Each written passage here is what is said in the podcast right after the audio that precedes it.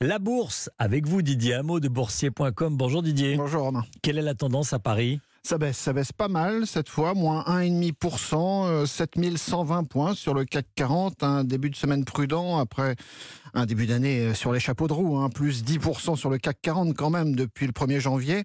Le CAC qui marque une pause sur fond de regain de tension géopolitique entre les États-Unis et la Chine, ça ne plaît pas beaucoup aux marchés financiers.